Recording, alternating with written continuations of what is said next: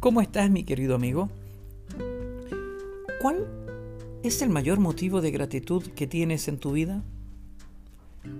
Estoy seguro de que tienes muchos. Hay muchos motivos de gratitud, pero hay uno que supera a todos los demás. Sí, hay uno que supera a todos los demás. Uno que es el, el regalo más excelente que puede haber. El regalo de la salvación. ¿Recuerdas ese momento en el que le diste tu vida a Jesús? ¿En el que le aceptaste en tu corazón? ¿Recuerdas cómo te sentiste durante los siguientes días? Habías encontrado el mayor tesoro que existe y seguramente tu corazón saltaba de alegría al sentir el perdón, la paz y la nueva vida que te esperaba al lado de Dios.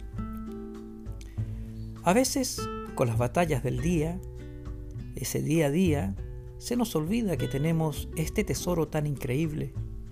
Y es por eso que la Biblia nos lo recuerda diciendo, así que recibiendo nosotros un reino inconmovible, tengamos gratitud y mediante ella sirvamos a Dios agradándole con temor y reverencia. Hebreos capítulo 12, el verso número 28. Mi amigo, has recibido el, mayor regalo que existe. Sí, el mayor de todos. Deja que hoy tu corazón se inunde de agradecimiento a Dios y que esa gratitud te lleve a servirle y agradecerle en cada cosa que tú hagas.